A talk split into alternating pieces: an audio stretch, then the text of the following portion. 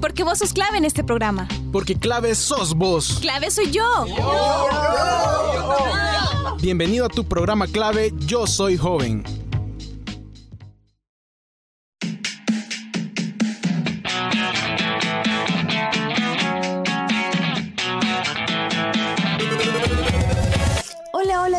¿Cómo están? Bienvenidos y bienvenidas una vez más a Clave. Yo soy joven, mi nombre es Ariela y como siempre es un gustazo compartir con ustedes una semana más de este su gran programa.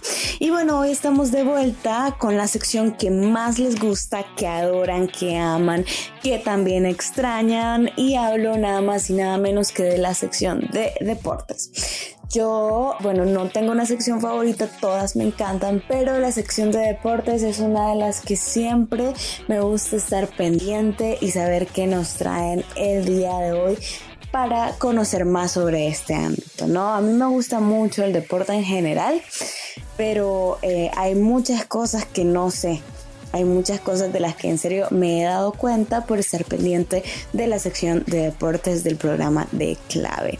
Y bueno, hoy nos van a hablar de un tema muy interesante. Yo creo que muchas veces se nos pasa por alto y la verdad es que es bastante importante, ¿no? Es más sobre la política y las empresas en el fútbol salvadoreño. Yo sé que es como raro escuchar política y meterla con el fútbol es súper raro eh, pensar que hay como muchas empresas que también están muy metidas en esto que es la que el ambiente de fútbol, ¿no? Pero la verdad es que hay mucho de qué hablar sobre este tema y realmente es algo de lo que tenemos que estar muy, muy pendientes. Em, bueno, a mí me fascina el fútbol, es algo que a mí me encanta mucho, pero sé que a veces... Em, como que la industria ¿no? de fútbol con los años se ha podido prestar a irregularidades, a cosas que quizás no están bien y hay que decirlo también. Yo creo que el fútbol es una cosa maravillosa, pero tenemos que tener claro que hay muchas cosas que no sabemos cómo se están manejando y que es necesario poner sobre la mesa.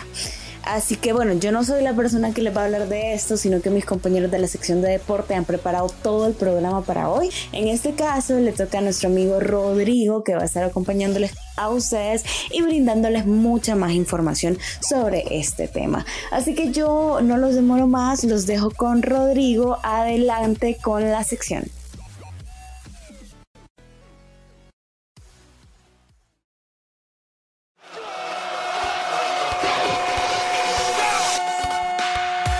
Porque el deporte es pasión. Es entrega. Es disciplina. El, deporte, es clave.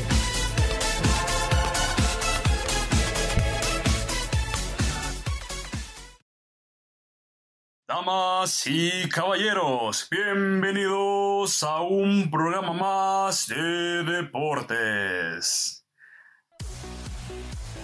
Bueno, como ya dijo nuestra compañera de conducción, hoy venimos a hablarle de un tema bastante aislado para algunos, pero muy importante para otros. Déjeme introducirlos de cómo funciona esto de la política y las empresas en el fútbol. En los inicios del fútbol se jugaba por pura pasión y diversión, pero poco a poco esto fue tomando renombre. Ya no simplemente eran 11 jugadores versus otros 11, sino el fútbol se empezó a convertir en negocio. Ya los equipos querían demostrar más poderío y la única forma era invirtiendo en otros jugadores para mejorar los equipos. Poco a poco, los equipos de fútbol ya se estaban constituyendo de otra manera. Ya entró la publicidad, los patrocinios y las empresas. Les recomiendo una serie llamada Juegos de Honor, en donde podemos observar cómo se van constituyendo los equipos desde cero.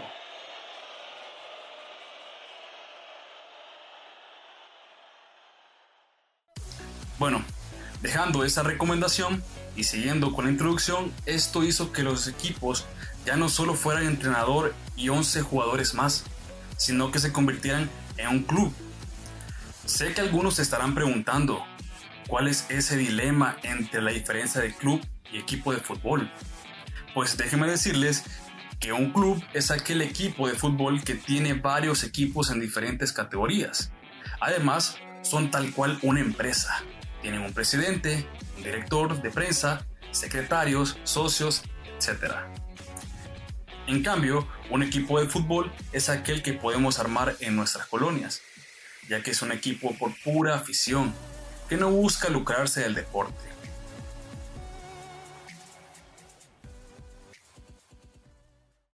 Es por ello por lo que hoy los clubes como el Real Madrid y el Barcelona son equipos multimillonarios, equipos bien constituidos en cuanto a esos tres pilares que les comenté anteriormente.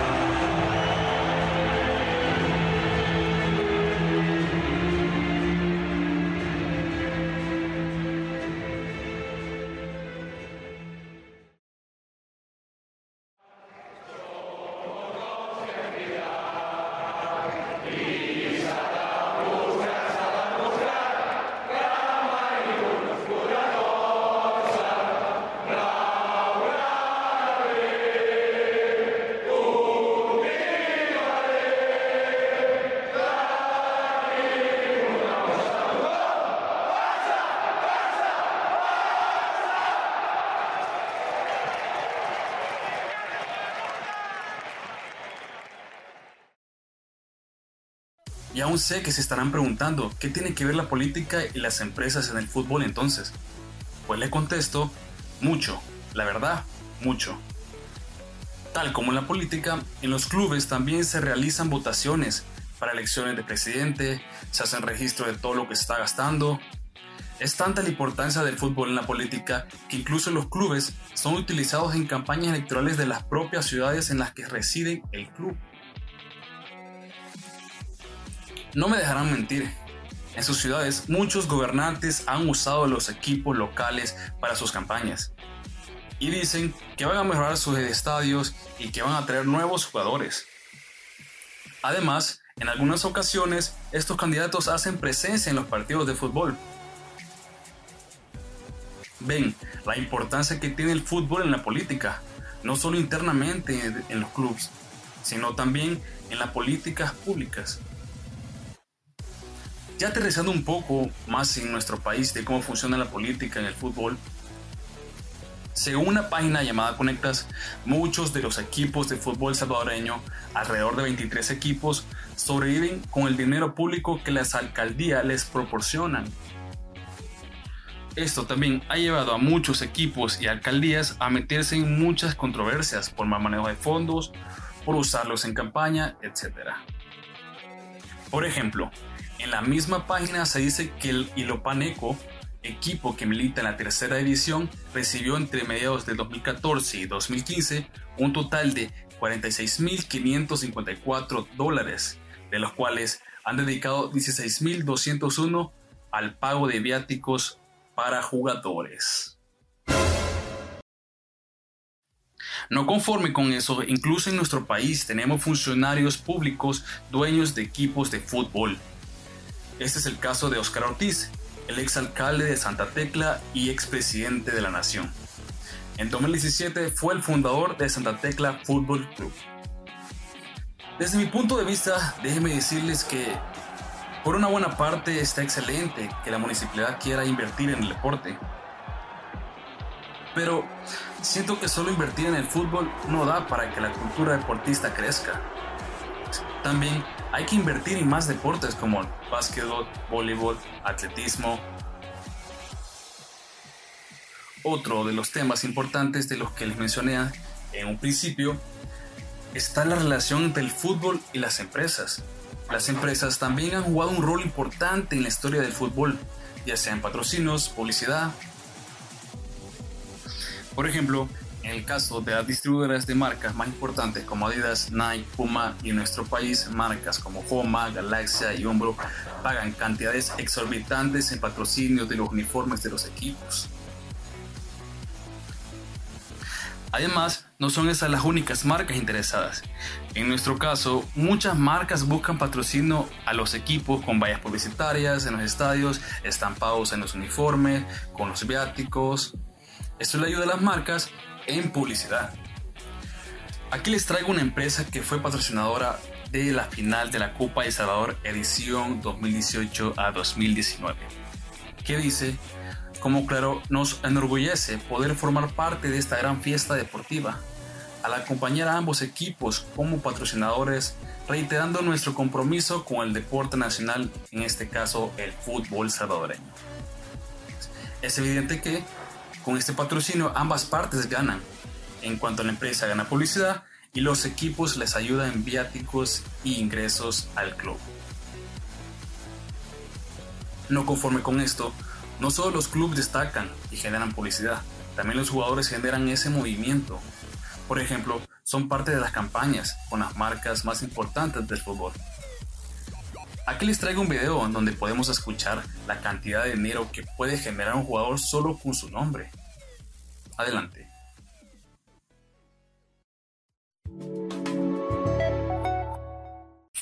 ¿Cuánto dinero mueve el negocio del fútbol? No es poco. En la Eurocopa 2016, los jugadores en la cancha representan un valor de mercado de 4.500 millones de euros. El equipo más caro es España, el segundo Alemania, el tercero Francia. El jugador más caro de la Eurocopa es Cristiano Ronaldo. Su valor de mercado se estima en 110 millones de euros. Thomas Müller ocupa el tercer lugar con 75 millones. Ronaldo es también quien más gana, 45 millones de euros por salario y contratos publicitarios. En comparación, las mujeres. La exjugadora de la selección alemana, Cilia Sasic, ganó en 2015 unos 100 mil euros. También el club de Ronaldo nada en dinero. El Real Madrid es el rey de los ingresos en Europa, seguido por el Barça. El equipo alemán más acaudalado es el Bayern Múnich, en quinto lugar.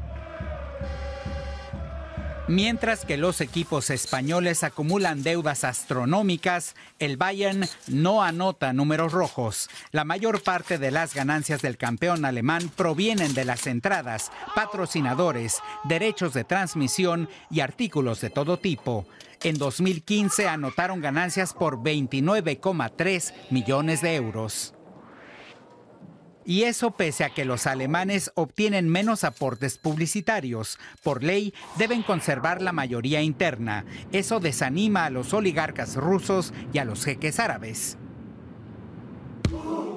Pero el fútbol también tiene su lado oscuro. El gigante negocio de las apuestas atrae a criminales que obtienen cuantiosas ganancias con dinero proveniente de negocios ilegales. A veces incluso manipulan los resultados de los partidos. Pero esto no afecta el fervor del público. El fútbol es como una religión y Alemania es campeón mundial. Hay más gente que ve los partidos que fieles en la iglesia. También el trabajo se hace a un lado durante los torneos. El Producto Interior Bruto suele disminuir hasta en un 0,4%. A la vez se compran muchos televisores para la ocasión. También la venta de cerveza se dispara, sobre todo cuando Alemania se lleva la Copa Europea.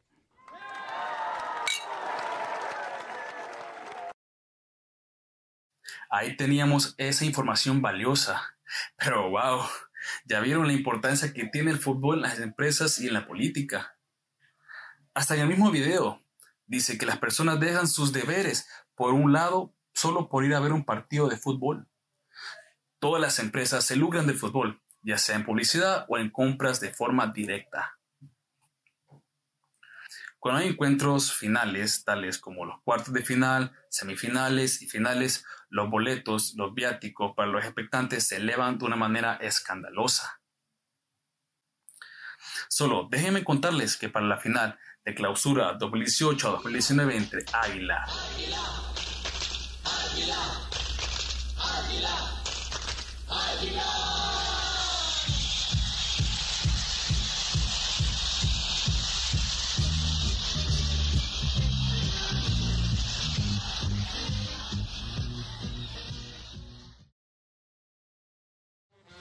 y Alianza, las entradas más baratas rondaban los 15 dólares.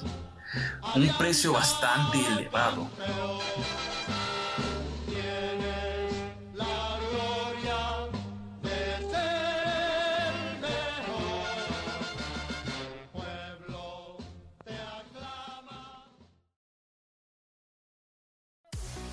No solamente los boletos se elevan, las empresas como bebidas alcohólicas y comida se benefician de este tipo de eventos, elevando también sus precios.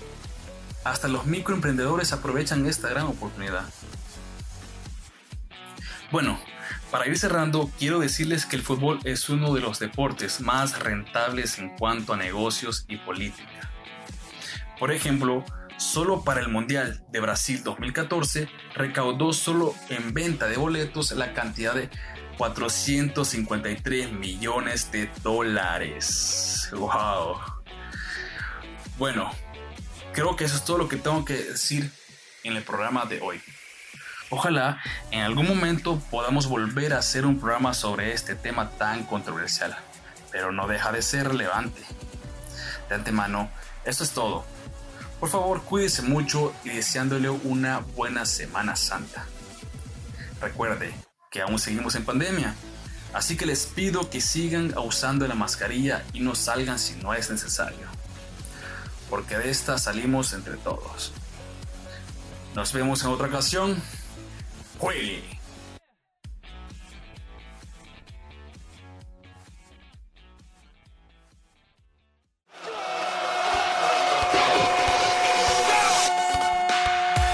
Porque el deporte es pasión. Es entrega. Es disciplina. El, deporte, es clave.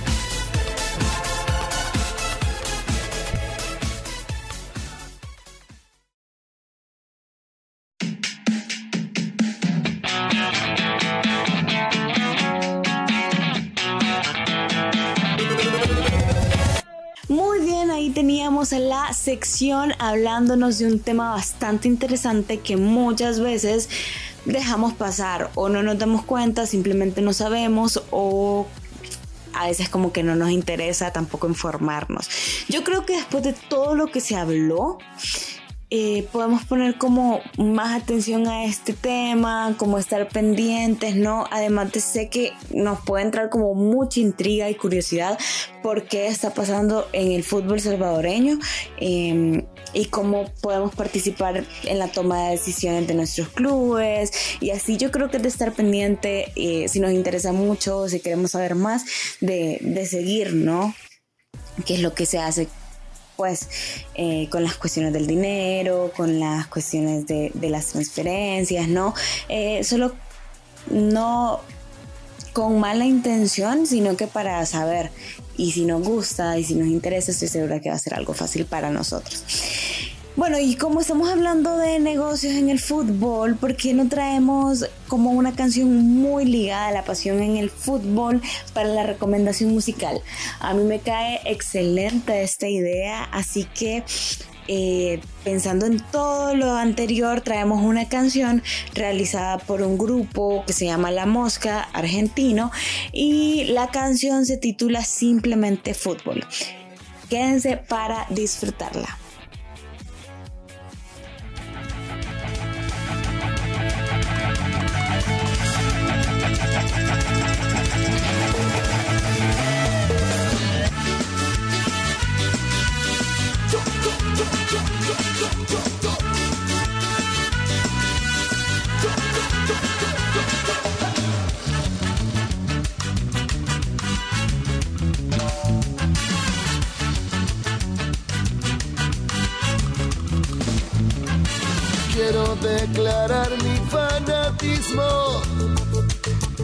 Es simplemente fútbol mi pasión.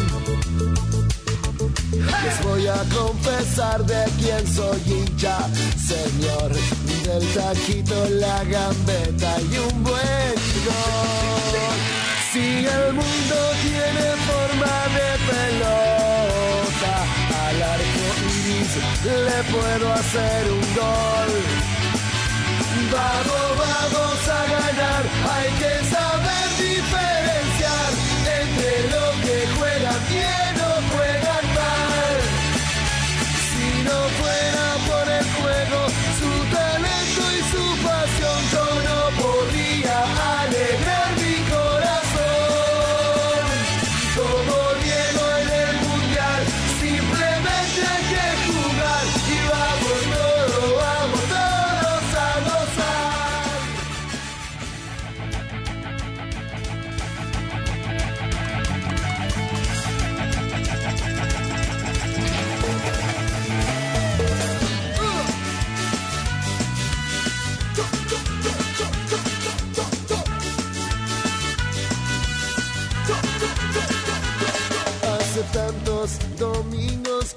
espero.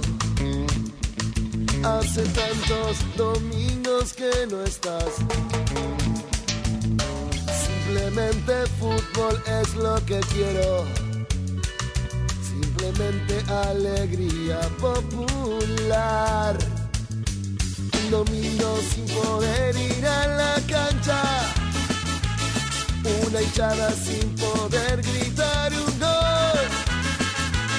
La noche en el café no tenemos de qué hablar. Volvamos a la cancha a disfrutar. Si el mundo tiene forma de pelota, al arco iris le puedo hacer un gol. Vamos, vamos a ganar, hay que saber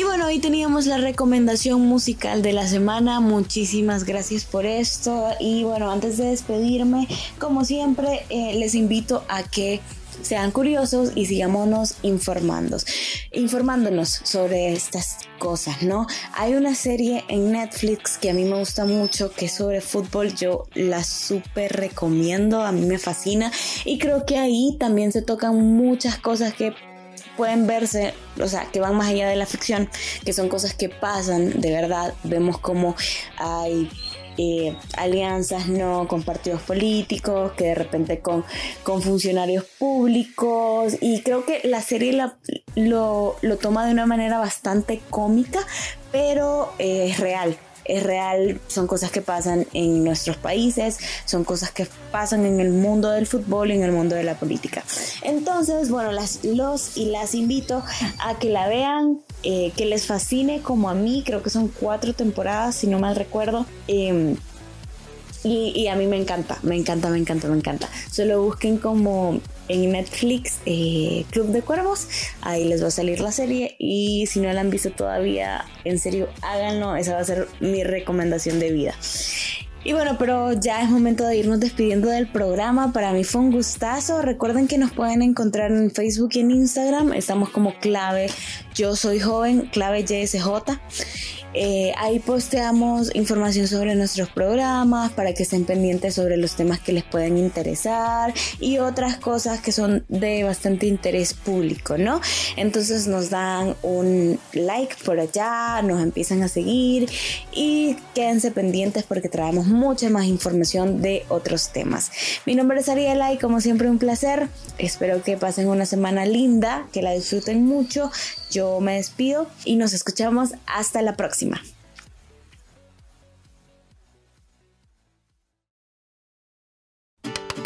Esto fue clave Yo Soy Joven. Tú fuiste clave en este programa. Hasta la próxima.